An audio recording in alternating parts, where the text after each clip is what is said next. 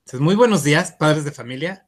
Hoy nos acompaña Marcel Jacobo Canán, quien impartirá la conferencia La familia como eje de contención.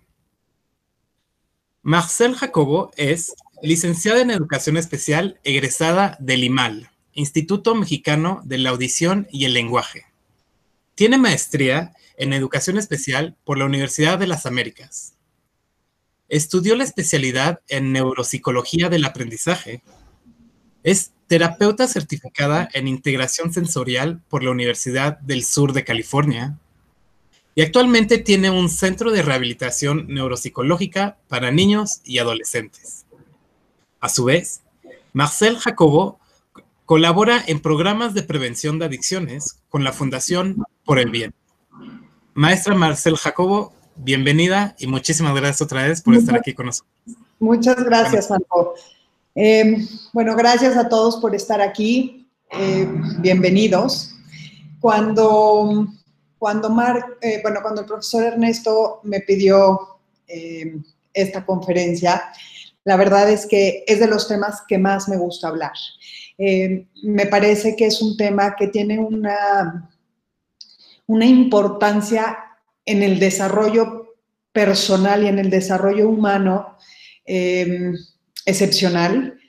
Justo eh, les, les, comentaba, ¿no? Yo, yo hice una certificación en todo el tema del vínculo familiar porque verdaderamente creo que que ese eje de arranque para, para muchísimas, muchísimas cosas, para un desarrollo sano y lo vamos a ir platicando eh, a lo largo de la, de la plática y de la, de la, conferencia. Siéntanse con toda la libertad de preguntas que tengan todo, por favor pónganlas en el chat y las vamos resolviendo, eh, porque de lo que se trata esto es de que, de que les sea útil a ustedes también eh, toda esta información.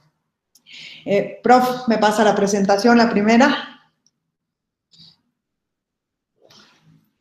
Les vamos a compartir ahí pantalla eh, con, con la presentación.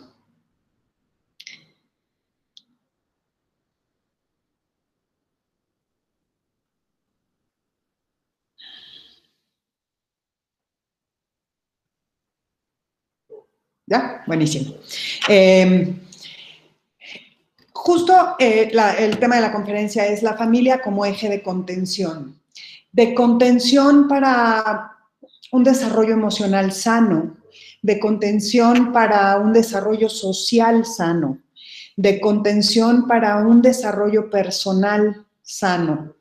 Em, en la medida en la que funcionamos con contención, se disminuye la ansiedad y entonces se permite o fluye de una manera mucho más rica eh, el desarrollo o de una manera mucho más rica el, desarrollo en todas las habilidades que vamos a ir viendo una a una. ¿ok? Si pasamos a la siguiente lámina, em, hay un término en inglés que se llama imprinting. Este término eh, se refiere como a esta huella que se imprime em, desde el nacimiento. Y eh, pongo estas imágenes porque es como si un patito sale del cascarón y inmediatamente se pega a su mamá. Este fenómeno se llama, o, bueno, sí, a este fenómeno se le llama imprinting, ¿no? Em, o impronta también tendría em, tendría eh, como, como, traducción. Se, es imprimir esta huella en donde el patito lo que hace en el momento en el que sale del cascarón es pegarse a esa mamá o en, que es quien está cerca, esta figura que se mueve, que lo guía, que lo dirige y de ahí se queda. ¿Qué pasa cuando la mamá no está? ¿Qué pasa cuando no se da este vínculo con el cuidador primario que sería, en este caso, la pata? Eh, justo les pongo la imagen de junto porque este perro se llama Fred, si mi memoria no me falla. Y, los pati al, no estar la pata, porque la pata muere cuando, cuando nacen los patitos, eh, los patitos hacen, o sea, hacen este fenómeno de imprinting con el perro, que fue la primera figura que vieron ahí que se movía, que les podía dar en un sentido protección y cuidado. Exactamente lo mismo pasa con el ser humano. El niño necesita tener y hacer este, este bond, este, esta vinculación con sus cuidadores primarios para poder tener un desarrollo sano. Porque de no ser así, lo que va a pasar es que el chavo, conforme va creciendo, va a ir buscando este, este vínculo que en vez de que se vuelva un vínculo sólido con los cuidadores primarios, se vuelve un vínculo en competencia con los iguales. Entonces, un, compañero, un amigo tiene mucho más injerencia que lo que papá o mamá pudiera decir. Si bien es parte de un proceso natural en la adolescencia, empezar a buscar como esta parte de identidad con los amigos y el pertenecer, etcétera, que no sea un vínculo que se quede en competencia con esto. Em, si, si, nos adentramos en, el desarrollo emocional del, infante, pero bueno, si pasa a nivel biológico con un animal, imagínense en, un, ser humano que es un ser social, ¿no? Em, las huellas del rompimiento en este vínculo o de no tener resuelto de una manera sana este vínculo tienen un impacto brutal en el desarrollo humano y lo vamos a ver. ¿Me pasas la siguiente, por favor? ¿Qué es un vínculo? Vamos a empezar por ahí. Es una fuerza de atracción que acerca a dos cuerpos. Puede haber físico, eléctrico o químico o todos juntos. Em, desde el enfoque psicológico, es el centro de las relaciones y el funcionamiento social. Si yo no tengo un buen vínculo, obviamente toda, todo mi desarrollo social se va a ver afectado, todo mi desarrollo emocional se va a ver afectado, ¿no? Em, y el vínculo no nada más se da por por un cuidado físico inmediato. O sea, el vínculo se puede desarrollar de una manera increíble, aun cuando la relación no sea física desde el primer momento. Un niño, un niño este, que, es adoptado, pues llega a un ambiente en donde el niño empieza a hacer este vínculo físico con la familia, en donde los papás hacen este cuidado extremo, en donde los papás empiezan a resolver todas estas, em, eh, todos estos, em, desde, desde, el vínculo físico, ¿no? Eh, el olfato, el tacto, el gusto, el, acercarte, la vista, el oído, el reconozco la voz de mi mamá, ¿no? Que se vuelve mi cuidador primario independientemente de la situación eh, de, la que yo, de la que yo venga. Em, si bien es importante eh, que en un inicio este vínculo con la mamá biológica no se da, ¿no? Se puede resolver y se puede quedar sin una, sin una secuela, dado un ambiente rico y, dado un vínculo sano que se va formando con, la familia adoptiva, ¿no? Em, también es la búsqueda y el mantenimiento de la proximidad, de la cercanía y la conexión, tanto física Físicamente, ¿cómo? Pues en el momento en el que nace el bebé, inmediatamente busca, todo el tiempo busca estar como, como estimulado físicamente, busca oír la voz de mamá, se calma cuando mamá le habla o cuando papá le habla. Eh, eh, todo el tiempo es eh, como este movimiento como, como de acurrucamiento, ¿no? En donde está buscando desarrollar y crear una conexión física. Em, conforme va creciendo, conforme, se, conforme va creciendo el individuo, se va dando esta, este crecimiento em, emocional también, conductual, ¿no? Empieza un niño y en esta búsqueda de vínculo es el niño que empieza a tener autonomía y empieza a dar sus primeros pasos y empieza a querer caminar poco a poco y entonces regresa y voltea a ver si está mamá ahí y me vuelvo a empezar a, desprender un poquito como entendiendo que yo soy un individuo aparte de mi mamá o aparte de mi papá pero estoy buscando esta parte que me dé esta seguridad de que independientemente de que yo dé 10 pasos para allá, puedo regresar y aquí están, y aquí están presentes, ¿no? Eh, esto me va dando seguridad, esto me va dando a nivel de desarrollo emocional, me va haciendo una persona segura, me va bajando el nivel de ansiedad. Eh, un bebé empieza a reconocer quiénes son sus cuidadores primarios, tienen una etapa en que son mucho más huraños, en donde llega la tía que casi nunca ven y carga al bebé y hace un drama, ¿no? Porque empieza a decir, esto no lo reconozco, esta persona no sé quién es, no la reconozco, su voz no me resulta familiar, no, no sé si estoy en una situación de amenaza, ¿no?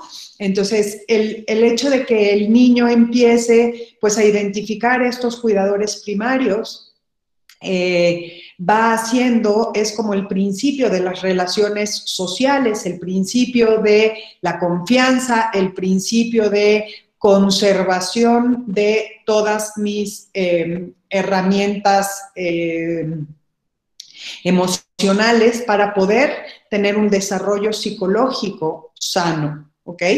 Eh, y manifestaciones conductuales de este desarrollo psicológico también sanas, ¿no? Ahorita vamos a ver el impacto que tiene no, no, generar, este, no generar estos buenos vínculos, eh, qué pasa cuando no qué pasa cuando este vínculo se rompe, qué pasa cuando este vínculo eh, no se imprime en, en, en, mí y entonces cuáles son las secuelas y cuáles son las, las consecuencias eh, que, que este rompimiento o el rompimiento de este vínculo tiene. Eh, nuestros hijos tienen que permanecer apegados emocionalmente a nosotros hasta que sean capaces de actuar por sí mismos y determinar hacia dónde dirigirse. Yo aquí les pregunto, ¿cuántos adultos conocen ustedes que no saben a dónde dirigirse? y que y justamente vienen de estos ambientes en donde no se les provee un ambiente sano de contención, no, sano eh, de vinculación, y entonces son esta gente que de veras dices, ha pasado 17 veces por la misma situación y sigue cometiendo exactamente el mismo error, ¿no? Eh, en donde no viene con, con este aprendizaje significativo en donde no viene con este cuidado personal, en donde no viene, o sea, en donde todas sus relaciones personales se alteran, en donde son celosísimos, ¿no? Porque les genera una ansiedad brutal, pero es claro, porque no hubo una, buen, una buena etapa de vinculación inicial. Eh, ¿Cuántos chavos eh, son influenciables por el medio justamente porque no tienen un buen vínculo con, los cuidadores primarios y la tendencia natural, como les ponía en la imagen del, perro, es a buscar esta vinculación con quien se deje, ¿no? Em, en el mejor de los casos, cuando no se da con los papás y demás, pues resulta el abuelo, la abuela, eh, alguna tía, la madrina, no sé, pero hay casos mucho más severos en donde empiezan a buscar esta vinculación, pues, con los con la gente que no es una buena influencia, con gente que consume, con por, por tratar de pertenecer, pero ese tratar de pertenecer lo que le está gritando al chavo es necesito vincular con alguien, ¿no? ¿Me pasas la siguiente, por favor?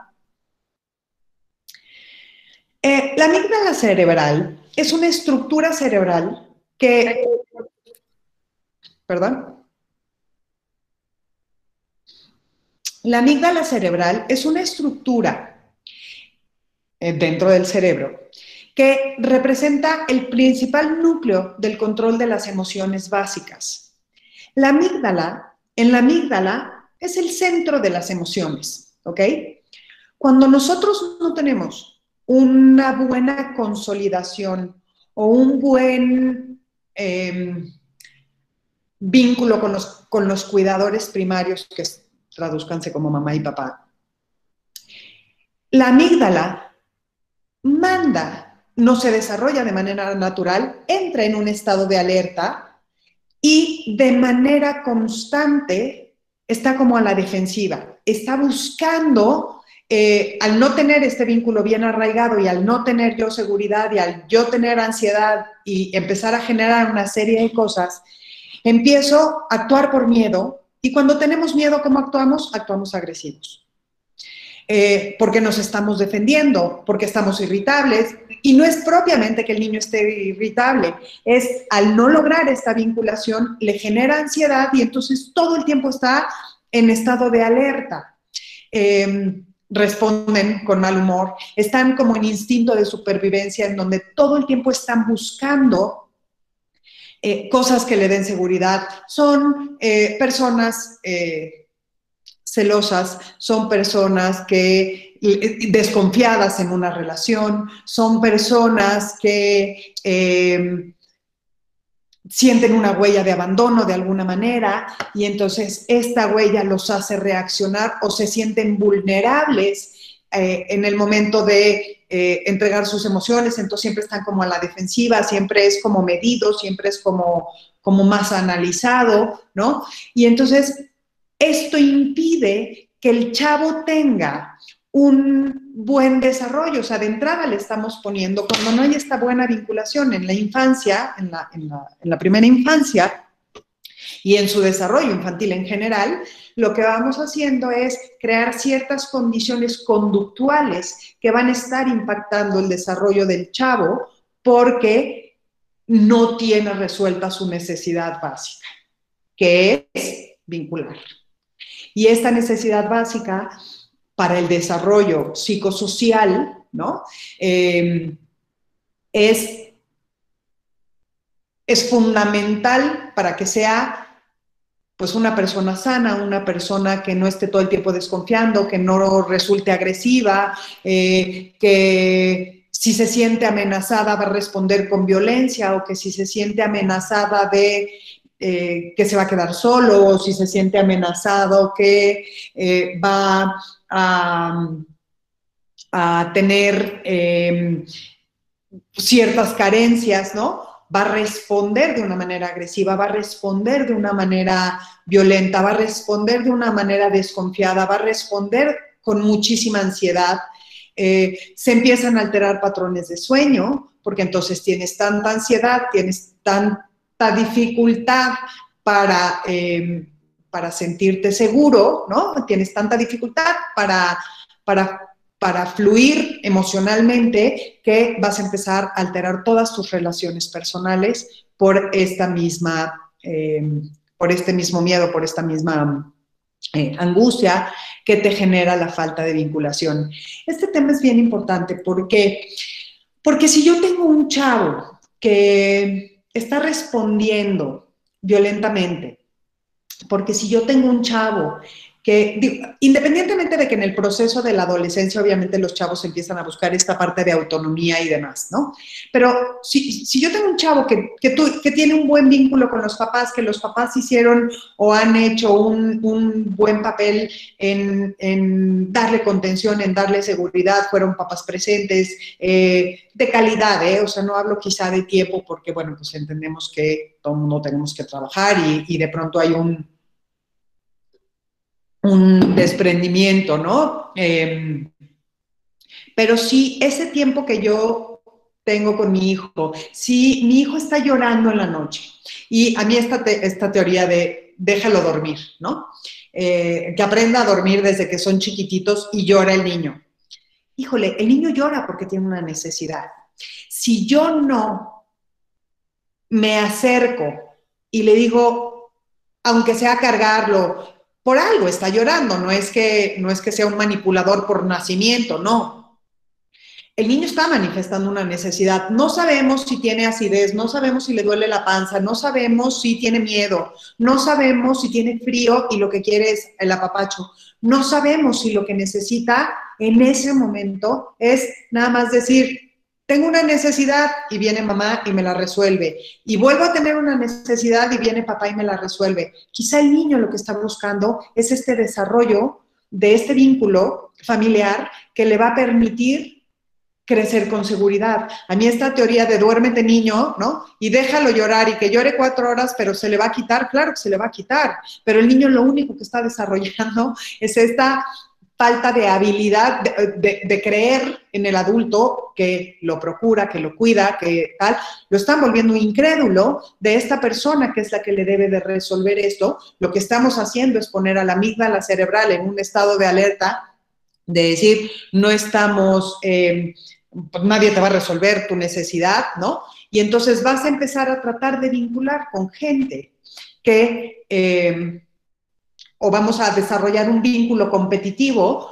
entre el vínculo parental, que es el que debiera ser el más fuerte, con un vínculo con los compañeros social, este, con alguien externo, ¿no? que no necesariamente siempre estemos de acuerdo, eh, para, el desarrollo de esto. Esta teoría del, del duérmete niño em, es muy utilizada, muy extremadamente utilizada. Eh, hay libros que te dicen, déjalo dormir y si llora no le pasa nada. Híjole, yo difiero muchísimo porque sí, sí les pasa. Pasa, pasa que rompemos esta confianza en el niño, pasa que rompemos este vínculo, pasa que rompemos esta seguridad, pasa que ponemos esa amígdala cerebral en vez de que esté en un estado eh, tranquilo, sabiendo, de seguridad, sabiendo que se resuelven todas las necesidades físicas, es, pues resuelve tu necesidad física como puedas, yo no me voy a parar de mi cama a cargarte porque tú estás llorando en la noche, ¿no? Eh, y lo que vamos generando son conductas de miedos, de ansiedad, de rabia, de eh, defensividad, ¿no? Ahorita vamos a ver en, en, en alguna de las siguientes diapositivas, en la siguiente justo, es qué pasa cuando, cuando ese vínculo, o sea, cuáles son las, o sea, cuando falla el vínculo, qué conductas se generan. Profe Ernesto, ¿me pasas la siguiente? Gracias. Eh, primero, alteraciones en el autocontrol. ¿Cómo me voy a controlar? Si mi mamá me pide alguna cosa y ella a mí no me resolvió esta necesidad que yo tengo en un momento inicial, ¿cómo me voy a controlar? Pues claro que voy a responder con agresión. Repito, la amígdala cerebral está en estado de alerta, la amígdala cerebral te dice todo el tiempo tengo que estar en vigilia para tratar de protegerme, ¿ok? Em,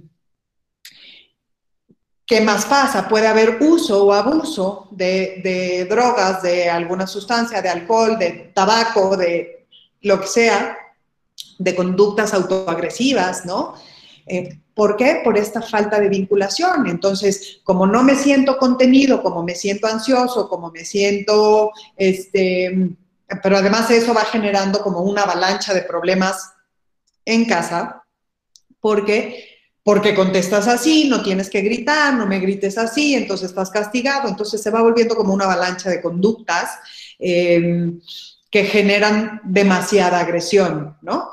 Eh, entonces, una de las conductas que puede pasar es uso o abuso de drogas o empezar a fumar o este, eh, meterse eh, en los videojuegos, ¿no? Como, como para aislarse, para no discutir, para no pelear, para, no, para evadir esta cuestión que estoy sintiendo, ¿no? Que, no, que, no me está dejando tener un desarrollo emocional sano y entonces empiezo a evadir conductas, em, empiezo a vincular más con los que están afuera que con los que están aquí adentro, empiezo a tratar de anestesiar este exceso de ansiedad, este exceso de irritabilidad, este, este callar a mi amígdala cerebral que me tiene en alerta todo el tiempo y de pronto es decirle, a ver, bájale tantito, ¿no? Em, puedo tener conductas violentas, eh, porque claro que me siento agredido con cualquier cosa. Em, puedo tener una falta general de orientación de a dónde voy, de qué quiero.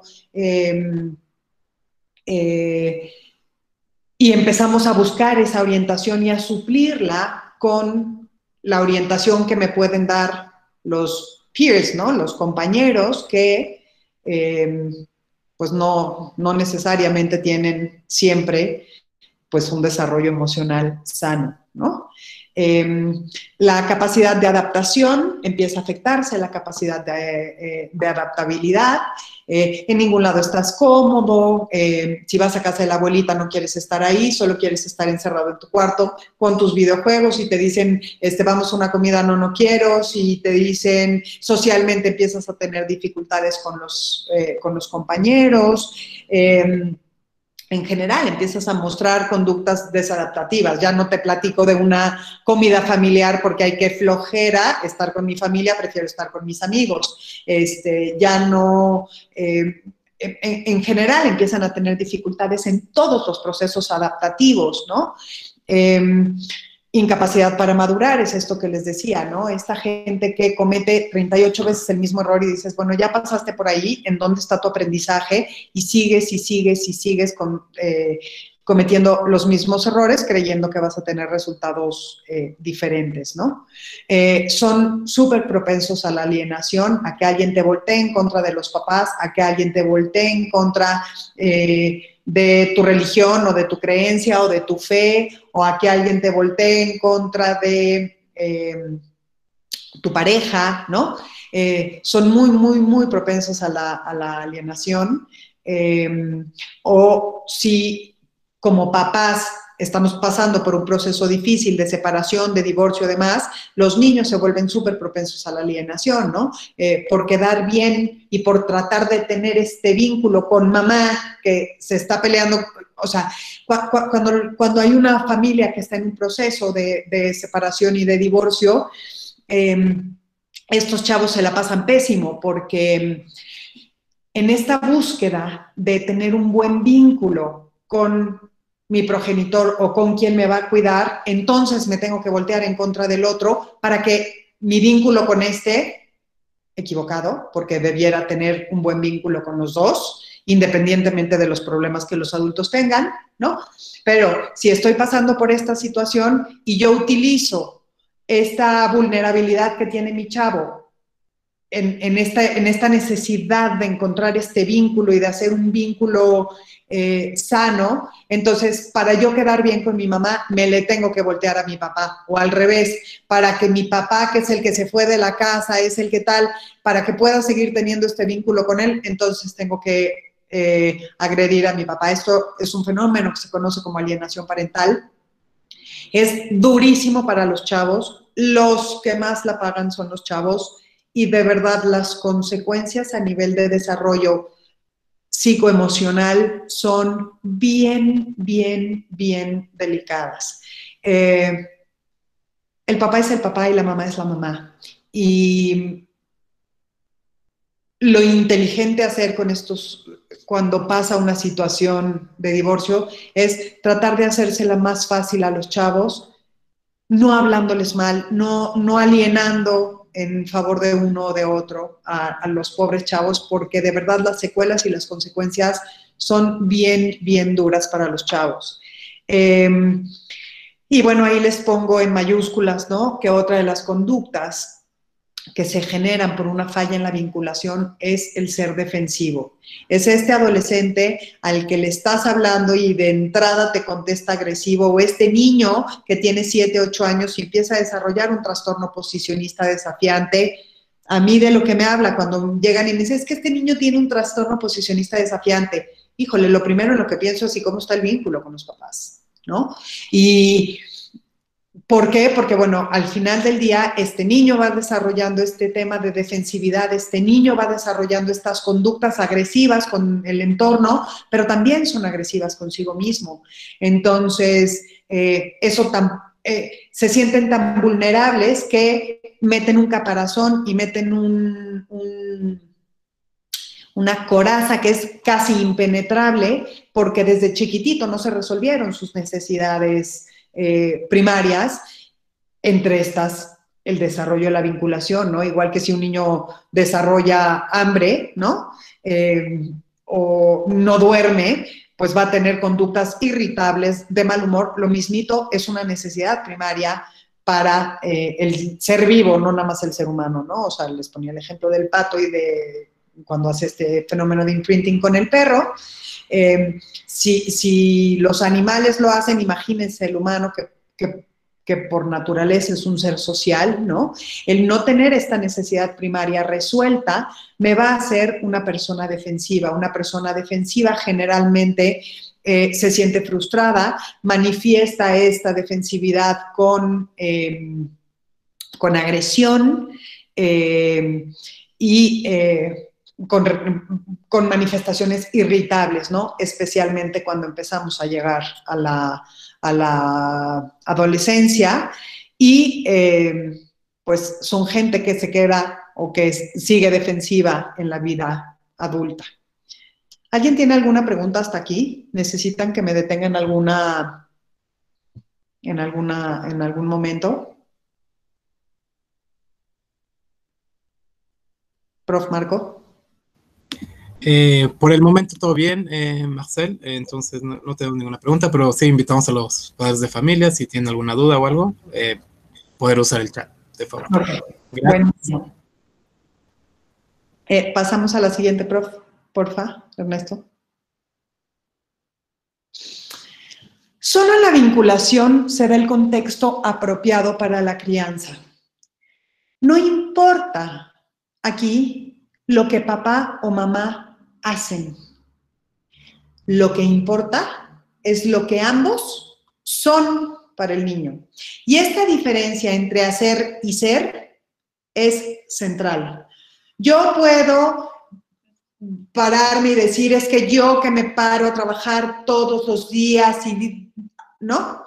Eh, y todo lo que yo hago por ti y el desgaste y entonces yo quisiera estar más tiempo aquí contigo, pero me tengo que parar a trabajar o me tengo que ir a la oficina. Hoy en la pandemia no tanto, pero, pero no importa lo que hagamos. Si me paro y hago de comer y hago esto y hago el otro, claro, son necesidades básicas que se tienen que resolver en la casa y y se dan, ¿no? Pero yo que me mato trabajando para pagar tu colegiatura, o yo que me mato trabajando y tú no respondes.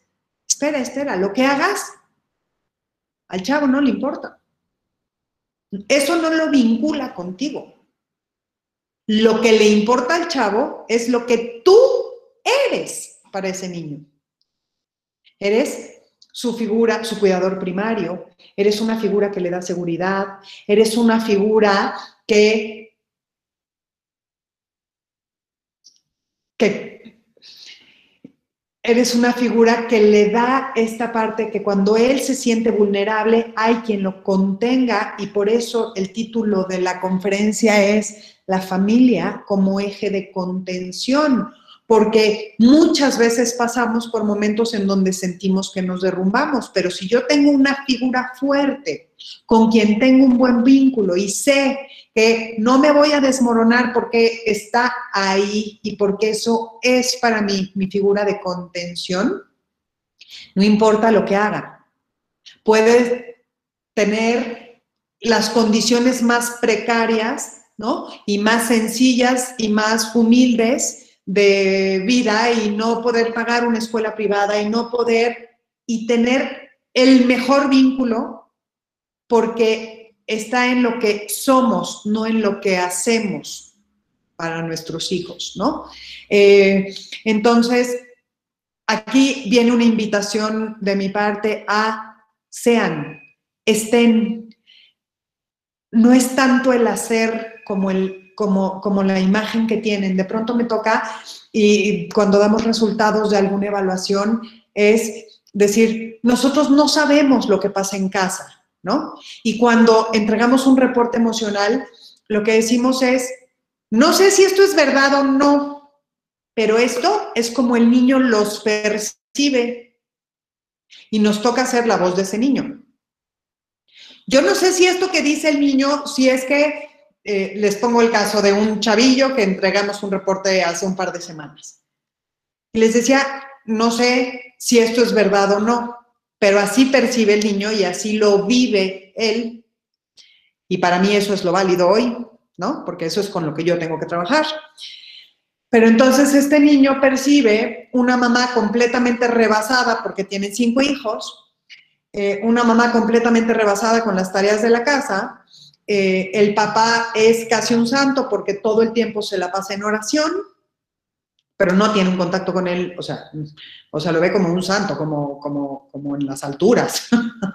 este, no es una persona que eh, es una buena persona porque reza, porque, ¿no? Em, eh, lo, ve, lo tiene percibido como un santo, como algo ajeno, como algo lejano, como, como algo que no, que no está aquí para mí. Y a mi mamá la percibo completamente rebasada con cinco hijos. Son de estas familias que siguen con la idea de tener, eh, estar abiertos a que si vienen más hijos los, van a tener. Eh, y entonces, ¿en dónde se encuentra el niño? El niño tiene unas manifestaciones de ansiedad bestiales. El niño llega con nosotros porque tiene problemas conductuales en donde los papás ya no saben qué hacer con él pero el niño está pidiendo a gritos un vínculo con alguno de los dos, ¿no? Entonces, em, el colegio, el colegio es quien nos manda el caso y nos dice, necesitamos una evaluación para, este chavo, porque está obviamente teniendo manifestaciones académicas. Em, y a la hora que empezamos a hacer esto y nos sentamos a entregar el reporte a decir, yo no sé si la mamá está sentada junto al niño todo el tiempo. Pero la percepción del niño es que teniendo cinco hijos, la atención que les puede dar a cada uno no es suficiente. Y la mamá podrá estar haciendo su mejor esfuerzo por poderles cumplir o por poderles suplir em, las necesidades, em, pues poderles satisfacer las necesidades a cada uno de los hijos. Pero si el niño percibe que la mamá está rebasada, por más esfuerzo que haga la mamá, el niño no está sintiendo un vínculo con ella. Y lo que le está faltando a este niño es que quizá los 10 minutos que esa mamá le puede dedicar a ese niño, se los dedique sin el celular, se los dedique dándole un abrazo y diciéndole lo importante que es para él, se los dedique siendo mamá para ese niño y no haciendo la comida para cinco o para siete, que es la familia, y no haciendo este, el súper para todos y no haciendo, ¿no? Eh, sino siendo mamá, siendo tu fuente de vinculación, tu, fuente de crianza, ¿no? Eh, o sea, para que puedas tener una buena crianza, que tengas un vínculo sano, que desarrolles este vínculo eh, fuerte con este cuidador primario. No es la cantidad de tiempo, es la calidad de ese tiempo y mi conducta que te va a transmitir esa seguridad y, esa, y ese cuidado eh, a lo largo de eh, los años iniciales y también los años finales, porque muchas veces eh, yo perdí a mi mamá cuando tenía yo 30 años y decía, ¿y cómo le voy a hacer? ¿No? Y uff, me hubiera encantado que conociera a mi hijo y me hubiera encantado que me ayudara a enseñarme cómo hacerle para bañarlo, ¿no? O me hubiera encantado que em, eh, me enseñara cómo em, quitarle el pañal, ¿no? O me enseñara, o sea, es, si, si como adulto sigues buscando esta necesidad de vincular, esta necesidad de tú desde la experiencia, guíame, dirígeme, cuídame, ¿no? Eh, en todas tus facultades y bueno, al final del día pues lo aprendí a hacer y, tal, ¿no? Eh, pues porque no la tuve y porque de pronto, pues mi hermana llegó y me dijo, a ver, te voy a enseñar cómo se hace este asunto, ¿no? Que ella ya tenía tres hijos y vas buscando quién te ayuda a resolver una situación, pues emocional en ese momento que hubiera sido muy lindo que fuera tu cuidador primario, ¿no? O sea, que fuera tu mamá en este caso. Cuando no pasa, pues entonces buscas a la hermana, buscas a la amiga, buscas al primo, buscas a alguien que te ayude a resolver eso. Igual que a mí me pasó a los 30 años y que era pues una mujer hecha y derecha, ¿no? Em, un niño mucho más, em, mucho más pequeño es mucho más vulnerable a no hacer una buena elección de eh, los modelos a seguir. Marcel, Perdón que me interrumpa. Este, tenemos un par de preguntas eh, que va relacionado abordando un poquito más en estas vinculaciones que se hacen en familia.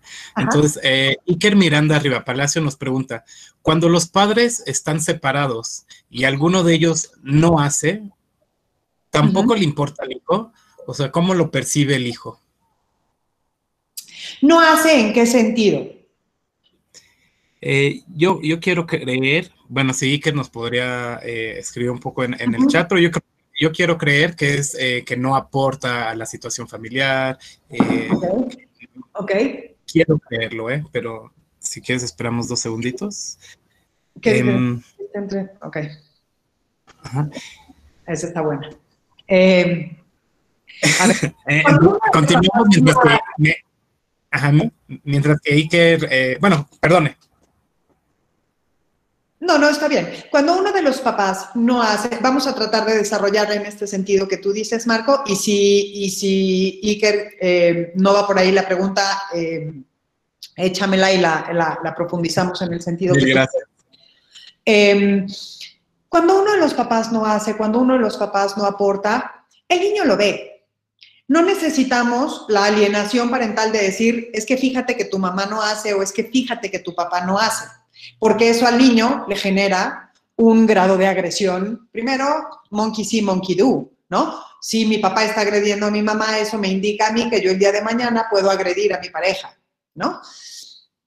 Eh, porque eso es lo que estamos viviendo desde casa. Entonces, si no queremos que se repita ese patrón, pues tenemos que ser especialmente cuidadosos. Eh, los niños ven, los niños ven lo que hacen, lo que se hace y lo que no se hace. Pero si en este no hacer. Tengo una fuerza importante porque yo soy y porque yo estoy y porque yo em, soy esta fuente de fuerza, vamos a llamarlo, para mi hijo, ¿no? O sea, esta, esta fuente de, de, vinculación. Em, si yo soy lo suficientemente fuerte para mi hijo por, por coherencia o por congruencia o por em, sensibilidad o por o porque tengo un buen vínculo, porque me importa, voy a hacer. Pero, pero no por hacer, voy a hacer, ¿sí? O sea, si soy, sí voy a tomar parte y sí voy a hacer parte del todo, o sea, de tratar de proveerle un desarrollo general, también en lo económico, también en lo, em, en el cuidado de la casa, también es una forma de decir, pues me importa si quiero que mi casa esté linda para que siempre te sientas contento de estar aquí, ¿no? Em, ¿Qué hace un adolescente cuando tiene una buena vinculación, pues los chavos tienden a ir a su casa, los amigos tienden a estar ahí, a que ese sea el centro de reunión, porque pues hay una buena convivencia, porque hay un, ambiente pacífico, porque la casa siempre está linda, porque la casa siempre está presentable, ¿no? Vamos a poner que una mamá no hace lo que le toca hacer y la casa es un desastre. Lo que va a hacer ese niño es irse a un lugar a donde no se sienta así, ¿ok? Eh, cuando tú Em, eres una buena figura, una figura fuerte en, en, el sentido de vinculación con el niño, cuando tú estás haciendo una crianza adecuada porque estás partiendo de esta vinculación, lo demás viene, es como, es como si fuera la raíz del árbol, es como si fuera el tronco del árbol y lo que se hace son las raíces, ¿no? Pero la esencia es que yo estoy aquí contigo, la esencia es que, que yo te estoy Em, sustentando, o sea, haciendo ese sustento fuerte que te está dando esta seguridad, que te está dando esta confianza en ti mismo, que te está dando buenas habilidades psicosociales, que te está dando contención, ¿no? Pero para esa contención, pues también voy aportando lo que yo voy haciendo. Ante estas carencias es más importante el ser que el hacer, sí es cierto, pero mientras soy, también colaboro y también hago, porque eso es lo que me, porque eso es lo que me da. Independientemente que en mi conflicto con mi pareja, el otro no perciba que yo hago. Mientras el niño lo perciba, ahí em, el enfoque es diferente porque el que lo vive, y el, repito como, espérame un segundo, que al hijo no le importa que los padres, espérame, que estoy tratando de leer la pregunta, no te preocupes, yo la leo. Explicaban que al hijo no le importa lo que los padres hacemos por ellos, porque al final al solo, solo les importa lo que somos para ellos. El hijo sabe de la existencia del padre, pero no hace nada por él. Eso repercute en el vínculo. Él deja de, de hacer cosas por él. A ver, el hijo sabe de la existencia del padre, pero no hace nada por él. O sea, el padre no hace nada por el hijo según entendí, ¿no? Correcto. Em, pues no, no hay vínculo. No, no hay vínculo y no se desarrolla un vínculo con el padre. Si el papá no está, si el papá no hace, si el papá no procura, si el papá no cuida, si el papá, ¿no? O sea, al final del día, qué importante es, es eh, el, sentido de esta pregunta, ¿no? Claro que no va a desarrollar, em, si, claro que no va a desarrollar, si en un momento dado los papás están separados, pues va a desarrollar un buen vínculo con la mamá y quizá el día de mañana la mamá tenga una pareja y desarrolle un buen vínculo con la pareja de la mamá, ¿eh? que hay muchísimos casos que se da en donde en donde en estas familias que vienen fracturadas y eh, eh, la mamá reconstruye em, su familia nuclear y ahí vive el niño, quizá desarrolle un, buen vínculo con, este, con este cuidador, ¿no? Les voy a poner el ejemplo de, unos niñitos que yo tuve aquí en la escuela. Em, eran unos gemelitos. Y la mamá fallece cuando da a luz a los gemelitos y el papá era un cuate violentísimo con estos niños, ¿no? Eh, muy violento, muy agresivo, en donde el niño se portaba mal y el papá lo encerraba en la cajuela porque el niño se, se había portado mal. Eh, muy, muy violento, muy agresivo el, contexto en el que viene. La media hermana eh, mayor ve el, grado de descuido que están pasando estos niños, ¿no? Em, lo mal que estaban y ella eh, intercede legalmente y em, cuida, ella hacen todo un proceso legal, se queda con el cuidado de los dos medios hermanitos, ¿no? Que tenían cuatro años cuando, cuando ella los recibe. En, esta historia, los niños hacen un vínculo con, con la media hermana como si fuera su mamá y tienen una relación sana de vinculación. Claro, tuvieron todas las carencias en los primeros cuatro años de vida, en donde no tuvieron este buen, este buen vínculo con el papá, etcétera, pero pero al final del día van desarrollando y hoy esa hermana es para esos niños la fuente de vínculo. No importa lo que hace el papá o no importa lo que hace eh, la hermana laboralmente, profesionalmente, etcétera, ¿no? Lo que importa es que esos niños sienten en esa, en esa hermana mayor que, que los cuida, ellos sienten esta fuente de vinculación y su fuente principal de crianza va a ser con la media hermana, no con el papá. En, el sentido de, la pregunta de Iker, em, yo creo que, claro que repercute en el vínculo, claro que el chavo se va a dar cuenta, pero en tanto tenga una figura con quien vincular, que sea la que le dé seguridad, que sea la que le dé contención, que sea la que... Eh, que sea como el eje, ¿no? Por eso el nombre de la conferencia, que sea como este eje que me sostiene firme para poder tener un buen desarrollo psicosocial, independientemente de que no lo pueda tener con los dos, que sería lo ideal, por supuesto, si solo lo tengo con uno, o si lo tengo con uno y con la pareja, o si lo tengo con uno y con mi tío, o si lo tengo con uno y con mi abuelo, porque mi abuelo ha tomado esta parte eh, paternal que mi papá no está cumpliendo, ¿no? Em, vamos a ir propiciando un desarrollo em, más sano que si no tuviera ninguna imagen ahí, ¿no? Espero haber contestado tu pregunta, Iker. Muchas gracias, eh, Marcel. Entonces, tenemos un par de preguntas más. ¿Existe algún límite de edad para hacer un vínculo, un vínculo sano? Entiendo que es mejor hacerlo desde la primera infancia, pero si por alguna razón no se dio en esa etapa, ¿existe un límite? Nos pregunta Jules Moreno. Híjole, nunca es tarde. Y yo siempre les, siempre les he dicho que a los que me conocen y a los que ya me han oído en alguna ocasión, que yo en lo particular, de verdad lo creo, es un don dado porque, porque es, es, pues no sé de dónde viene y es impresionante, pero yo si algo tengo es esta capacidad para vincular con chavos, adolescentes, hombres en general, o sea, en general con las niñas también, pero, pero es, me es mucho más fácil con, los hombres desarrollar este vínculo.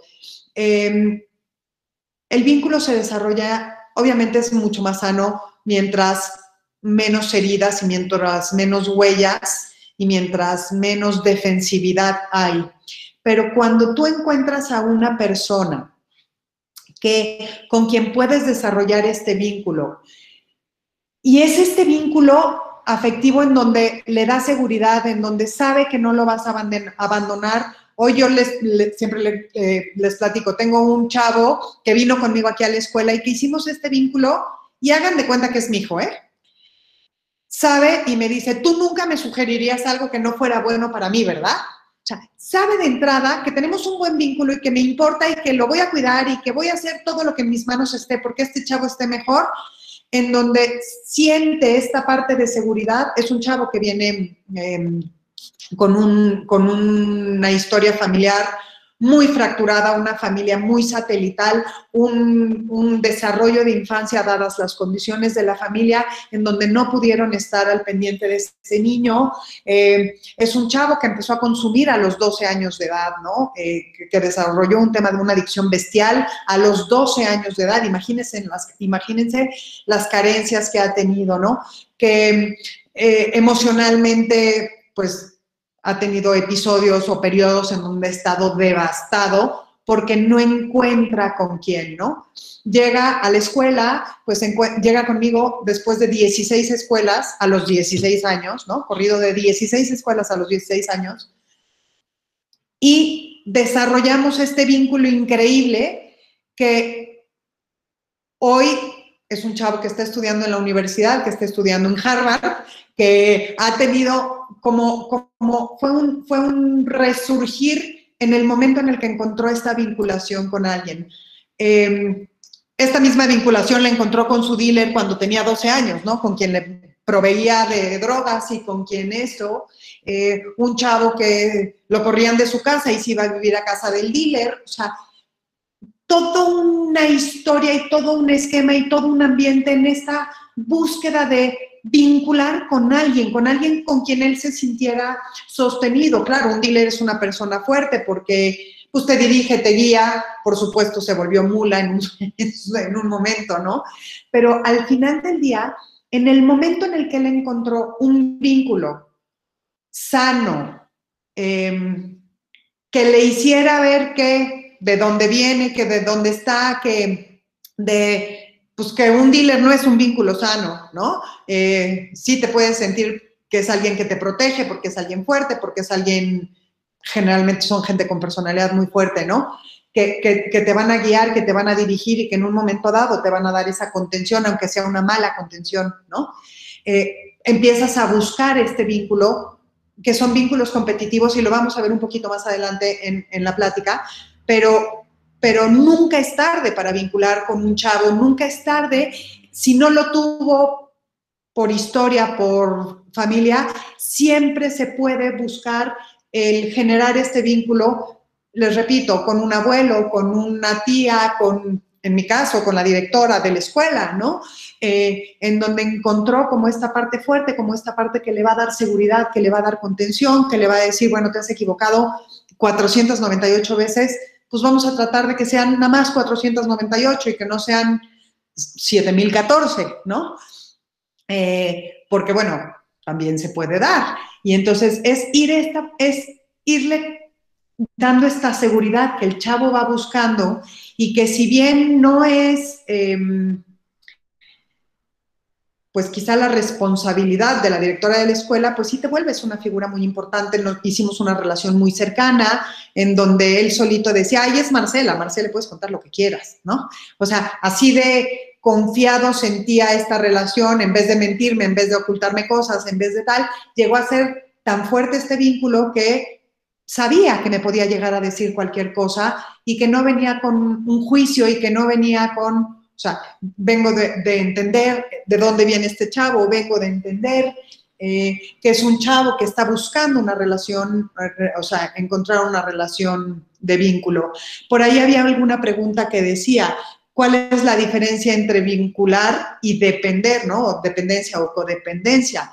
Justo es esa, cuando tú haces un vínculo con alguien, buscas la cercanía con esa persona, pero no buscas que esa persona te resuelva todo, ¿no?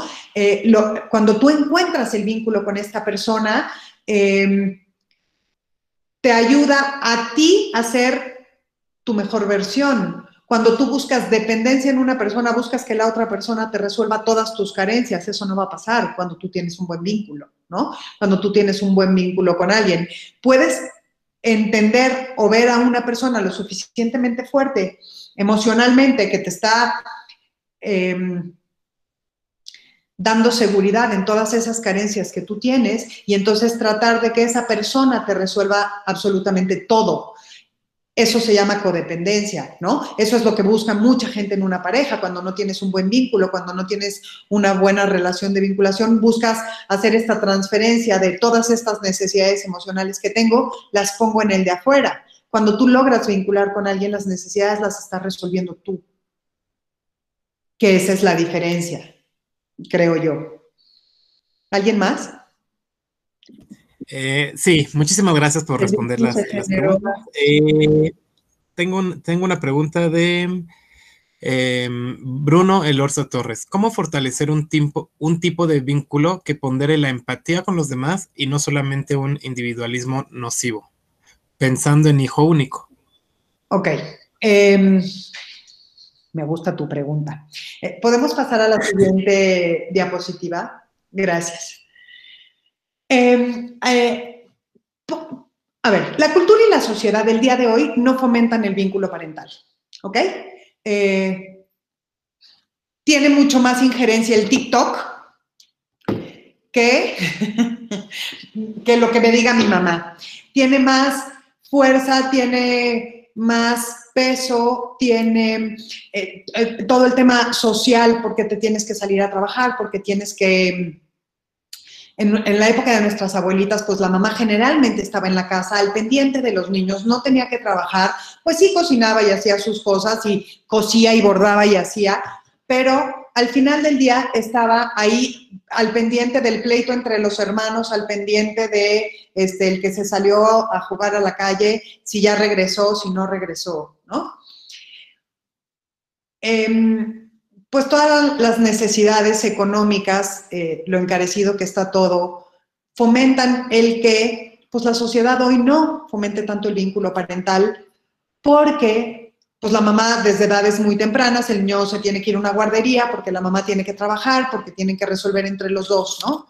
Em, si bien esto nos genera un, vínculo de esto nos, nos, propicia que haya vínculos en competencia, en donde en vez de que el vínculo sea un vínculo familiar, un vínculo parental, se vuelve eh, en esta, en este, en este, en, esta búsqueda, en este imprinting, como les ponía en la imagen del patito y del perro, em, buscas resolver esta necesidad del vínculo eh, con alguien más. Si, y por ahí hay una pregunta de Aurora Camila que me encantó ahorita, ahorita se las, se las leo. Eh, si, si, bien este, si bien este vínculo familiar está en constante competencia y cuando llegamos a la pubertad empieza a competir pero cuando yo ya traigo un desarrollo psicoemocional sano, pues no va a ser una competencia tan fuerte y sí, voy a tener el juicio para saber si esto que me están proponiendo mis amigos, pues es sano para mí o no. Es, es el sentido de orientación que decía en, en, algunas láminas anteriores, ¿no? Es este sentido de saberme dirigir hacia dónde voy y de encontrar una dirección que me sea congruente, que me sea sana, que sea buena para mí, que no sea deficiente, ¿no? En el caso de este chavo que, que les platico, bueno, al no tener un buen vínculo con los papás desde edades iniciales muy tempranas, por una condición que se presentó eh, eh, familiar, eh, pues el niño estuvo al cuidado de una nana durante dos años y de ahí, al no hacer un buen vínculo con los papás, con estos cuidadores primarios, pues empieza a tener una serie de necesidades, una serie de huecos, que empieza a llenar ese vínculo, a tratar de buscar ese vínculo en el dealer, en la persona que está afuera, en la nana, en eh, los amigos, en eh, las drogas, en, en, el número de cosas, como lo vimos eh, en la lámina eh, previa de las cuestiones que se generan por esta falta de, por esta falta de vínculo, ¿no? Em, un chavo completamente a la defensiva, un chavo agresivo, un chavo em, que se frustra facilísimo y que ante la más mínima frustración su respuesta es súper violenta y súper agresiva. Eh, por esta falta justo de vínculo, ¿no? Por, por esta falta de, de, pues de sentirse arraigado y de no sentirse contenido. Cuando nosotros no tenemos contención, nos sentimos ansiosos y nos genera ansiedad. Cuando estás en un periodo de inestabilidad, cuando estás en un periodo de, eh, de poca claridad, te genera angustia porque no sabes a dónde vas, ¿no? Eh, porque no porque no tienes esta contención que te dice, ya sabes que de aquí no te pasas, y si te pasas hay consecuencias, y si, independientemente que no tiene que ser como todo muy impuesto, pero, pero el niño sabe que hay reglas en su casa y si esas reglas no se cumplen, pues esas reglas generan ciertas consecuencias. Eso nos va dando contención como, como eh, eh, contención emocional, ¿no? O sea, además de la, de la, contención física, te va dando esta contención emocional, ¿no? Un niño que no tiene una figura de autoridad, eh, pues te va a contestar igual a ti, pero le va a contestar igual al policía, pero te va, le va a contestar igual al profesor y al final del día, si no hay esta figura de autoridad que le dé centro a ese chavo, ¿no? Que le diga, hasta aquí llegaste y de aquí no te puedes pasar porque entonces hay consecuencias. Si no tiene esta figura de autoridad, pues es un chavo que va a agarrar a golpes a su mamá o que va a agarrar a golpes a su papá, porque no existe esta figura de autoridad, ¿no? Ya no te cuento en la escuela, en el momento en el que le digas, oye, está suspendido, pues va a agarrar a golpes al profesor. Eh, ya no te cuento el día que un policía lo pare porque venía hablando por celular en el coche y entonces se va a bajar a, perdón, reventarle la madre al policía, ¿no? Este, entonces, porque no existe este límite de la figura de autoridad y entonces al no existir, pues empieza a meter en eh, cuestiones mucho más delicadas, ¿no? Eh, ante, ante esta cuestión, eh, ¿Perdón? No, adelante, adelante, ah, gracias. Este, ante esta cuestión, em, es, importante saber cómo vamos a enfrentar em, pues estos límites, pero con mucha claridad, pero desde el amor, ¿no? O sea, si yo le digo a mi chavo, ya a ver, tú no puedes llegar a ver, te puedes comer un dulce al día, ¿ok? No lo estoy haciendo ni por mala, ni porque no le quiera comprar toda la dulcería, ni por tal, al contrario, estoy cuidando a mi chavo. Si yo le explico a mi chavo, oye, no es sano, y si se lo explico todos los días con cariño, y si se lo explico diciéndole, oye, porque me importas, fíjate, si comes mucho azúcar, pues se te pueden picar los dientes, puedes desarrollar este, alguna enfermedad eh, más adelante, se te va volviendo una adicción, ¿no? Por inventarte. Entonces, claro que puedes tomar un dulce, pero no te puedes comer 18. O claro que te puedes comer un sándwich de Nutella, pero no te puedes comer cuatro, ¿no? Si yo le voy si ese es el mensaje que con cariño le voy dando todos los días, aunque un día me haga berrinche porque quiere un sándwich de Nutella y yo le digo, oye, ya te comiste una paleta hace rato, aunque te enojes, te estoy cuidando, viene de esta parte de formar un vínculo. Pero si yo eh, volteo y el niño está haciendo berrinche y le doy una bofetada porque el niño está haciendo berrinche, lo que estoy haciendo es romper ese vínculo. ¿Ok? Lo que estoy haciendo es generar en este chavo un grado de ansiedad porque no estoy resolviendo mi necesidad. Claro que el chavo va a querer ir midiendo y por ahí hay una pregunta que dice, ¿cómo saber si hay un vínculo afectuoso con mi hijo y buscar también la independencia de los niños? No le tengan miedo, el chavo va a buscar ser independiente, pero desde la seguridad. No va a buscar ser independiente desde la necesidad de ir a buscar estos huecos en, otro ambiente, ¿no? Em, si pasamos a la siguiente diapositiva, para ver si esto queda un poco más claro, es, em, si se toma el ejemplo de aquellos con quien se siente un vínculo, buscando un sentido de orientación, ¿qué es lo que estoy buscando? Una fuente de autoridad, un contacto con esa persona y que ese contacto venga desde el cariño, ¿no? Eso me va a permitir tener un desarrollo psicosocial sano, me va a permitir que el chavo busque la independencia y la autonomía, porque ese es el objetivo del ser humano, pero cuando la base de la pirámide está sólida, yo voy a mandar a ese chavo a ser independiente cuando tiene un desarrollo psicoemocional sano. No lo voy a empujar a la independencia cuando tiene miles de carencias que va a ir a buscar, a tratar de rellenar en una relación codependiente, en una relación em, muy permisiva, ¿no? En una relación em, que al final del día lo va a poner en riesgo. Y me voy a regresar al caso de estos gemelitos y les voy a poner un ejemplo de lo que es esta necesidad de empezar a vincular, ¿ok? Em, en estos gemelitos era un niño, eh, bueno, eran cuates, era un niño y una niña, ¿no? Los que, los que se quedaron al final con la, con la hermana. Cuando hicimos todo el pericial, porque fue todo un, caso complicado, eh, cuando hicimos todo el pericial, em, la conducta del niño era eh, que si se sentía amenazado, escupía, pateaba, rasguñaba, este, decía groserías, se te iba corriendo, se escondía, se hacía bolitas, se metía, se te perdía, ¿no? Y la conducta de la niña era llegar y agarrarte y darte besos y abrazarte y... ¿Ok? La conducta de la niña es riesgosísima, que si bien es infinitamente más fácil de tratar que la del niño, ¿no? Lo que ella buscaba con este tipo de conductas era que no la agredieras, ni física, ni verbal, ni emocionalmente, ni, ¿no?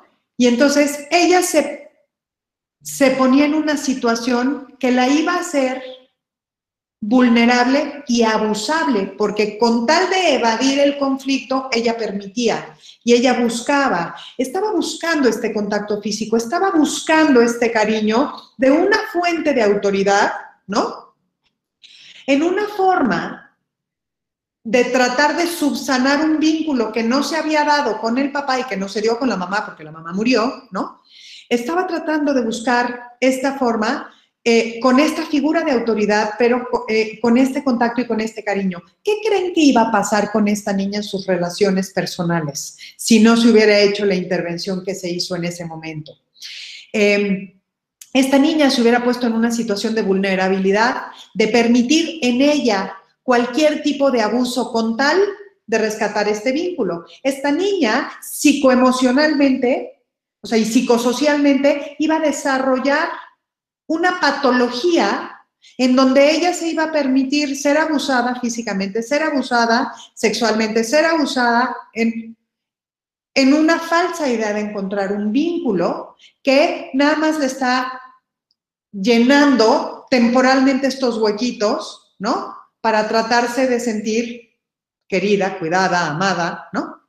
Y el chavo al revés, el chavo buscaba este vínculo, lo pedía a gritos, pero no respetando una fuente de autoridad, no permitiendo tener un contacto y no demostrando cariño ante nadie. O sea, la misma situación emocional hizo que los dos desarrollaran patológicamente conductas, ¿no?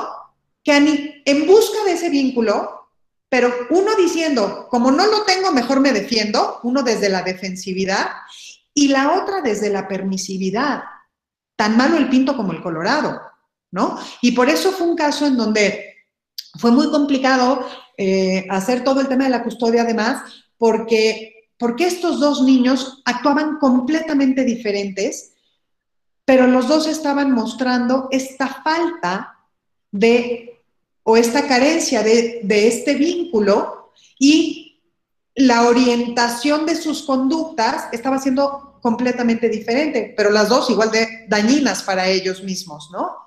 Entonces, eh, si pasamos a la siguiente, a la siguiente lámina, aquí estos niños y los nuestros y todos los niños que no tengan un buen vínculo con nosotros, y aquí es a donde me regreso a la pregunta eh, anterior de, eh, del, vínculo, del vínculo afectuoso, ¿no?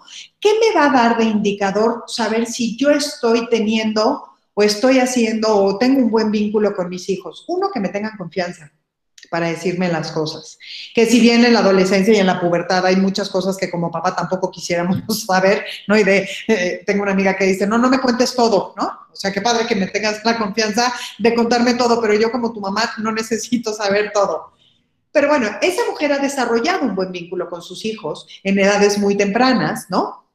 Que se están traduciendo en que el chavo pueda funcionar eh, con esa apertura hacia la mamá, ¿no?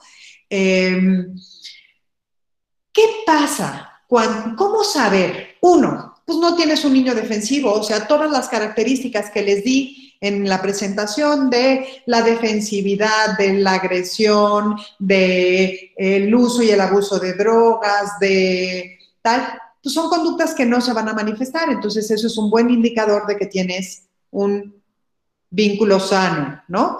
Eh, con, tus hijos, en donde tu figura, que si bien, que si bien va a competir em, con, con, la figura de los pares, ¿no? De, los compañeros de, de los pares, en algún momento en esta búsqueda de autonomía y demás, que no sea esa sola, esa sola necesidad de buscar este vínculo con alguien fuera porque lo tiene de carencia en tu casa. ¿Qué son todos estos retos? Y por eso les pongo esta imagen, que pasan en TikTok de tómate el pod este del detergente, ¿no? En donde ha causado, y es un reto. ¿Y por qué los chavos aceptan hacerlo? Un chavo que tiene un buen vínculo y un chavo que tiene un buen juicio y un chavo que ha sabido estar bien orientado, o sea, dice, de idiota me tomo una bolsa de detergente, pues seré tarado, voy a acabar en el hospital, ¿no? que sí, muchos acabaron en el hospital por tomarse los pots esos, ¿no? Pero es el mismo de el que está brincando la cuerda, no sé si han visto el reto este en, las redes sociales, ¿no? El que están como brincando la cuerda y entonces en una le meten la cuerda atrás y entonces los chavos, o sea, el chavo cae eh, hacia atrás, o sea, se va, o sea, le jalan como en el momento de brincar la cuerda, le levantan para que se le levanten los pies y el chavo cae de cabeza, ¿no? Eh, con chavos desnucados, etcétera. Ha habido miles de retos. Estos retos que aparecen en YouTube, en las redes sociales, en TikTok, en de haz esto. Cuando el chavo está de manera constante poniéndose en riesgo, buscando esto, ojo, trae un vínculo por tratar de pertenecer con alguien, ahí es a donde hay que evaluar cómo está haciendo nuestro vínculo con los chavos nunca es tarde para tratar de vincular con ellos, nunca es tarde para frenarnos y decir, em, ¿por qué les estoy dando yo esta plática hoy a ustedes si son papás de secundaria? Porque creo que nunca es tarde para em, sanar ese vínculo y para de pronto reconocer de, oye, híjole, creo que lo pude haber hecho mucho mejor y ahorita es un buen momento para tratar de estar con mi chavo, para tratar de hacer que se sienta... Em, cuidado, atendido, eh, con estas necesidades resueltas. Si bien es mucho mejor hacerlo desde, desde edades más tempranas, eh, Hoy los invito a que tratemos de buscar este, esta forma de vincular con nuestros hijos. ¿Qué es vincular? ¿Cómo? ¿Cómo voy a vincular con él? Pues de pronto sentándome en el Xbox con él a reírme y a decir qué bruto. O sea, yo de veras tengo, no tengo cero habilidad para manejar el control del Xbox, ¿no? Mi hijo llora de la risa o lloraba de la risa cuando me sentaba a jugar con él la lucha libre y agarraba una escalera, la bajaba, la volvía a agarrar, la volvía a bajar, porque no entendía cómo mover el control hasta la fecha se sigue acordando de mamá, ¿te acuerdas cuando te sentabas a jugar conmigo Xbox? ¿No? Y se acuerda no por mi habilidad para el Xbox, se acuerda porque era un momento en donde pasábamos los dos, era un momento que era nuestro, era un momento que, eh, que no venía con agresión, que venía con un afán de hacer una buena... Eh, pues una buena mancuerna emocional entre él, entre él y yo, ¿no? Em, todo este tipo de cosas que ustedes puedan hacer desde en cosas que sean de interés para, para su chavo. Si al chavo le gusta ir a patinar, pues vayan y fílmenlo y dile, te voy a ver cómo aprendes a hacer trucos y te voy a acompañar en este espacio. Que si bien se vuelve un espacio como muy de amigos, de pronto se puede tomar un rato de, eh, para ti es importante esto, vamos a hacerlo y te acompaño, ¿no? O andar en bici, o hacer una manualidad, o eh, buscar ver una serie en familia, eh, hoy que estamos todo el día metidos en la casa, ven, vamos a cocinar, eso es una forma de vincular. Eh, vamos a hacer un panque de plátano, ¿qué se te antoja? ¿Qué te gustaría aprender a hacer hoy? Eh, o enséñame algo tú a mí al revés, ¿no? O sea, de, pero es abrir estos espacios de una buena relación, de un, de un espacio en donde no seamos solo papás directivos que queramos llegar a un, a un objetivo conductual eh, eh, específico, ¿no? Sino que tengamos esta apertura, que tengamos este espacio para ir dándole al chavo un espacio en donde también ellos son nuestros maestros. También ellos nos pueden aportar cosas a nosotros. Y entonces nosotros, desde el cariño, desde el amor, desde el no prejuicio, desde o el no juicio, desde la no agresión, pues ir construyendo esta relación eh, mucho más sana para los, para, para, tanto para los chavos como para ustedes, ¿no? En tanto el chavo tenga un buen vínculo con ustedes, van a ser ustedes siempre la guía que quieren que sus chavos tengan. Y no va a haber necesidad de que sean los retos sociales, de que sea eh, el TikTok o el YouTube o este, el challenge de Facebook, ¿no? lo que, lo que les esté haciendo a los chavos de mándame una foto este, encuerada. Pues, ¿Por qué las mandan las niñas las fotos así? Pues porque quieren pertenecer, porque no hay una buena, porque no hay un buen vínculo, porque no hay una, un, un, cuidado personal, porque no hay un juicio, porque hay una necesidad de pertenecer, porque si todos mis amigos lo están haciendo socialmente, pues creo que eso es lo que tengo que hacer para tener este vínculo que no tengo en mi casa por fuera. ¿Alguien tiene alguna pregunta? Te agradecemos, te agradecemos muchísimo las respuestas. Creo que todas las preguntas se fueron contestando en las últimas dos láminas.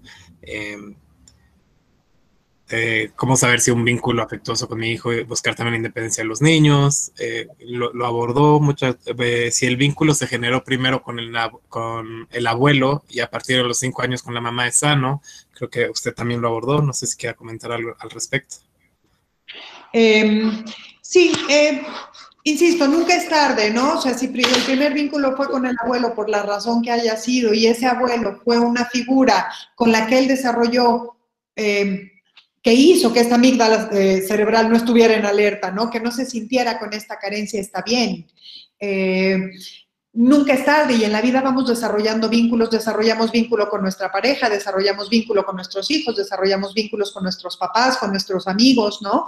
Eh, vamos a lo largo de la vida buscando crear vínculos con la gente, eso es una red social, ¿no? Cualquier vínculo es bueno, sí, cualquier vínculo que que no sea una codependencia, que no esté eh, en una relación y permita una relación que es agresiva, que es violenta, que es tal, justificando que es por vínculo, cuando realmente lo que estoy buscando es como tapar todas mis carencias, porque no he tenido buenos vínculos anteriores, ¿no? En tanto yo tenga un vínculo sano con, eh, en mi desarrollo, pues voy a tratar de ir buscando parejas que me complementen a mí y no que me traten de eh, rellenar todos los huecos que a mí me faltan, ¿no? Eh, si yo entiendo que yo soy un ser humano completo y que en esta eh, compleción puedo llegar y encontrar a otro ser humano que esté completo, se va a dar una relación mucho más sana este, se va a dar una relación mucho más sana entre la pareja que si yo desde mi rompecabezas incompleto intento completarlo con el rompecabezas incompleto de otra persona, que las piezas no empatan, que no son del mismo tamaño, que no cuadran, pues jamás voy a tener un rompecabezas completo, aunque juntemos dos, eh, dos incompletos, ¿no? Eh, creo que en esta parte el desarrollo del vínculo, se puede tener un vínculo increíble con los papás, pero también con los abuelos, pero también con una maestra, pero también con un amigo, pero también con un tío, ¿no? Y, la idea justo es esa, de ir desarrollando relaciones que, eh, sociales y que sean emocionalmente constructivas, tanto para mí como para los otros. ¿Cómo es una persona adulta puede darse cuenta que un vínculo, a ver, espérame. ¿Cómo es que una persona adulta puede darse cuenta que un vínculo con su propia familia no siempre puede ser sano? Es decir, existen familias tóxicas, hay personas que forman vínculos, pero también pueden cortarse el ombligo cuando ya son adultos, claro. Porque de entrada, si no es sano, no es un buen vínculo. Se llama codependencia. Y cuando vienes de una familia tóxica, justo lo que hace una familia tóxica es no proveerte de ese vínculo sano. Y entonces se vuelve una relación tóxica, como les decía yo en algunas de las láminas anteriores, en donde eh, cuando no se dan, o sea, cuando hay estas fallas en el proceso de vincular, pues me generan alteraciones en el, en el autocontrol. Una familia tóxica generalmente tiene fallas en el autocontrol ya sea en el juego, se manifiestan con ludópatas o se manifiestan con eh, personas con algún tipo de adicción o se manifiestan esta falta de autocontrol con mucha agresión o con mucha impaciencia porque el chavo hizo no sé qué y entonces, este, o con mucha violencia física, verbal, eh, emocional, ¿no? Em, cuando es, eso es lo que genera una familia tóxica, ¿no? El hecho de estar buscando este vínculo y trato de encontrarlo y trato de resolverlo y no lo estoy encontrando. En, eso es lo que hace un proceso terapéutico, hacerte reflexionar de las cosas que te tocan a ti y, eh, y de las cuales tienes control para poder cambiar o modificar y de cuáles no. Y cuando no tienes pues mayor capacidad y si tú, y si vienes de un papá alcohólico, ¿no? Pues no está en el hijo cambiar al papá alcohólico. Le encantaría tener un buen vínculo con el papá, pero el papá cuando está tomado es agresivo, ¿no? Eh, pues cada vez que el papá toma, rompe esa intención de vínculo que puede tener cuando le da cruda y dice, chin, me porté pésimo, lastimé a mi hijo, este, perdóname, tal, te lo intento compensar con alguna cuestión económica o te lo intento compensar porque dándote más permisos porque me pasé y porque traigo una culpa brutal, ¿no? Y sí, es responsabilidad de cortar el ombligo ante esas situaciones y de elegir moverte de esta dinámica tóxica por ti, por tu salud, porque también te tienes que cuidar tú. Y entonces tratar de buscar relaciones que no repitan esos patrones y tratar de buscar vínculos en tu vida que te den esta contención para que tú no tengas que caer en lo mismo. Y si es responsabilidad del, adulto, ¿no? Eh, pues elegir moverse de una familia tóxica, si es responsabilidad del adulto, eh, pues evaluar todas estas, estas cosas, ¿no? Eh, para, poder, eh, pues tener un verdadero proceso de maduración y un verdadero proceso de crecimiento personal que en un sentido de protección tuyo, no te lo da el contexto, pero lo tratas de buscar tú, ¿no? Eso yo creo que en grandísima parte se hace con un acompañamiento emocional, eh, en donde vayas teniendo como esta objetividad, o sea, no siempre se tienen las herramientas para verlo, porque además tú estás acostumbrado a que si vienes de esa familia tóxica lo ves normal, porque es lo, en donde creciste, ¿no? Em, eh, un, una gente que vive en la guerrilla en Colombia, pues los niños están acostumbrados a crecer con armas y entre armas porque eso es lo que viven y eso es lo que les parece normal, ¿no? Eh, no necesariamente a los ojos de todos los demás, eso es lo normal, pero eso es a lo que te invita un proceso terapéutico, a decir, bueno, estas cosas que me están afectando, que me están afectando mis relaciones personales, que están afectando mis relaciones eh, sociales, etcétera, eh, que me están afectando a mí en mi desarrollo emocional, ¿no? ¿Cómo puedo romper con todas estas conductas que al final del día, lejos de hacerme un bien, me están haciendo un mal. Y entonces ahí es en donde se elige romper con esa familia tóxica o con esa familia eh, que, no te provee de cosas sanas, ¿no? Eh, y de la, pues tóxica en todos los sentidos, en agresión, en en conductas, en descuido, en lo que sea, ¿no? Yo creo que puede ser tóxica en muchísimos sentidos. Eh, y bueno, conforme vas creciendo y haces un programa, un proyecto de introyección y de introspección de decir qué es lo que me pasa a mí, ¿no? Cada quien le llega de alguna manera.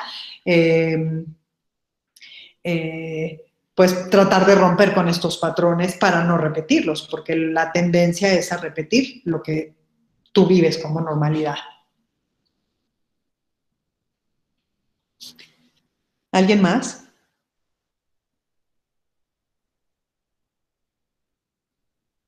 ¿Cualquier vínculo es bueno? Sí, cualquier vínculo es bueno. Obviamente, mientras no sea el vínculo con los compañeros, ¿no? Que compite con el vínculo familiar.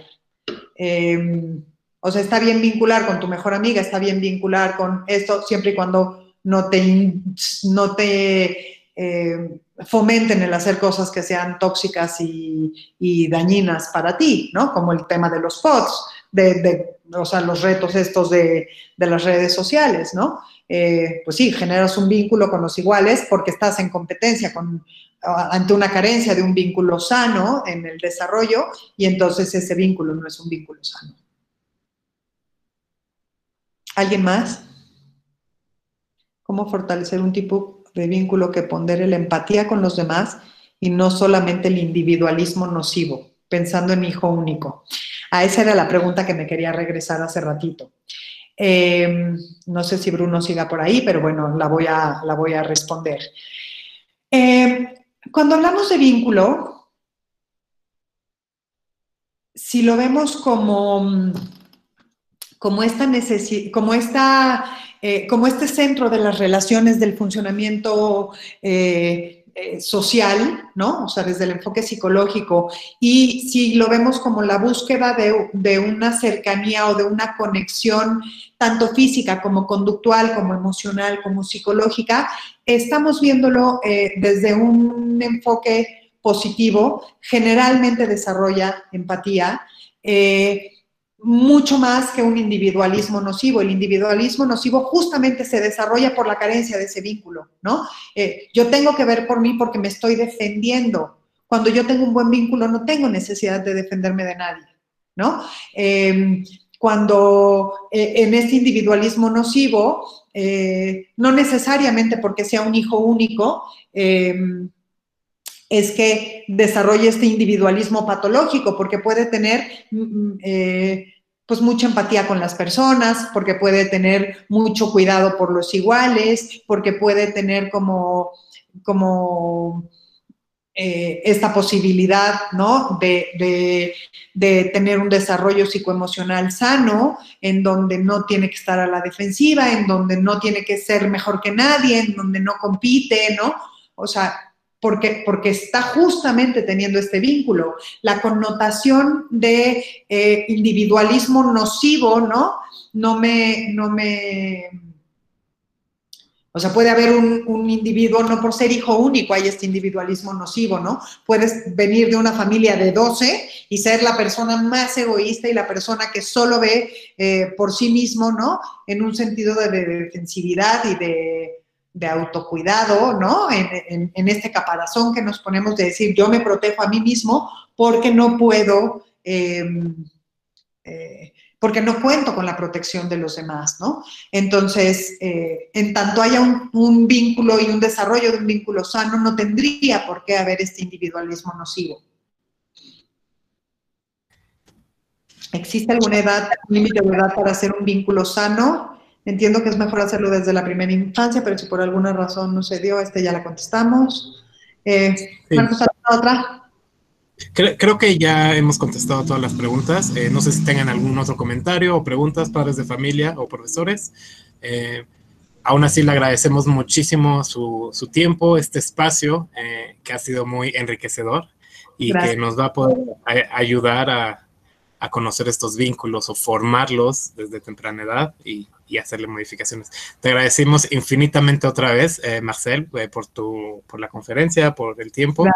Y bueno, eh, si no hay ninguna otra pregunta, padres de familia, eh, les agradecemos a ustedes también eh, por haber estado aquí con nosotros. Yo también quiero agradecerles em, a quienes les ha tocado escucharme. Yo soy muy de interacción y a mí el tema este de en línea me cuesta un poco más de trabajo porque a mí me gusta el contacto, ¿no? Me gusta em, pues esta parte de ver, de leerles, de decir, a ver, esta cara que pusiste, algo te está moviendo, te está brincando, ¿no? Me cuesta un poco eh, de trabajo cuando no los veo y cuando veo letras en la pantalla, pero bueno, quedo abierta para cualquier comentario, cualquier duda, cualquier cosa, eh, estoy a sus órdenes y, bueno, pues espero que eh, les haya pues sembrado una semilla por ahí, una inquietud de tratar de buscar eh, cómo vincular mejor con nuestros chavos para que tengan un mejor desarrollo eh, emocional.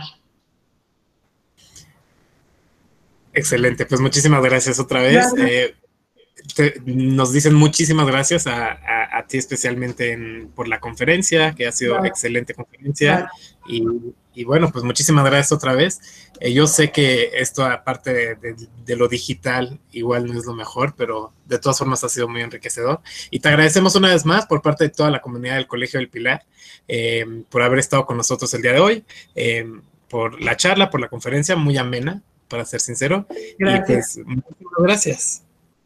Nos pregunta una última eh, una última cuestión, Iker Miranda Riva Palacio. ¿Puedes establecer ese vínculo entre padre e hijo como adulto?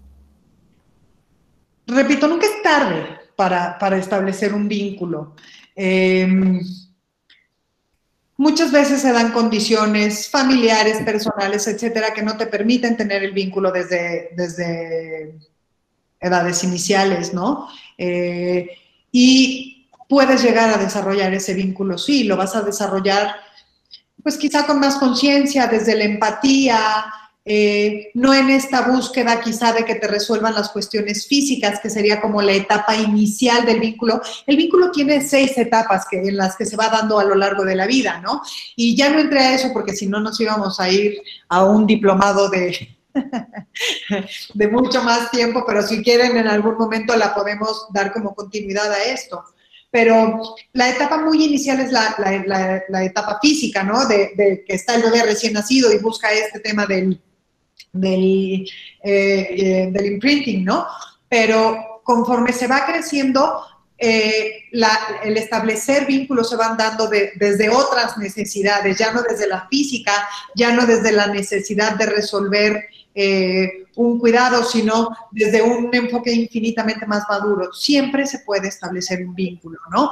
Eh, muchas veces eh, tiene que partir de un perdón, ¿no? Para poder establecer un vínculo tiene que venir de un perdón, tiene que venir de un reconocer al otro que en algún momento fue incapaz de, de ofrecerte este vínculo sano y de pronto la vida solita lo ha ido haciendo crecer para poder hacer este, este vínculo más eficiente, ¿no? Entonces, eh, siempre, siempre se puede.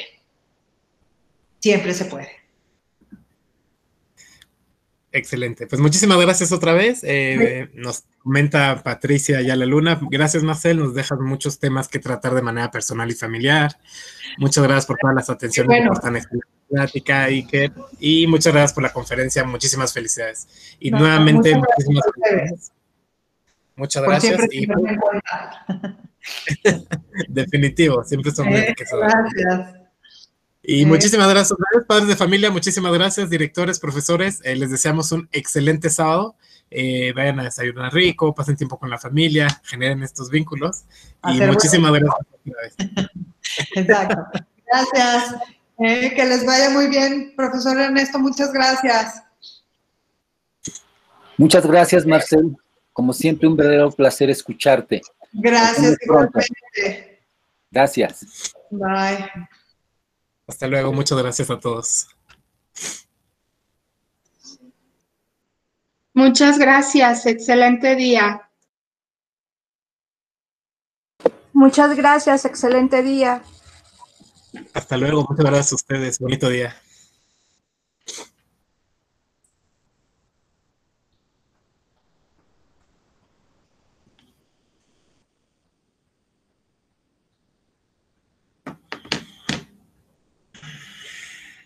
Muchas gracias. Muy, muy buenos temas para reflexionar en muchos aspectos. Gracias. Bendiciones. Muchas gracias a ti, mi santa. Hasta luego.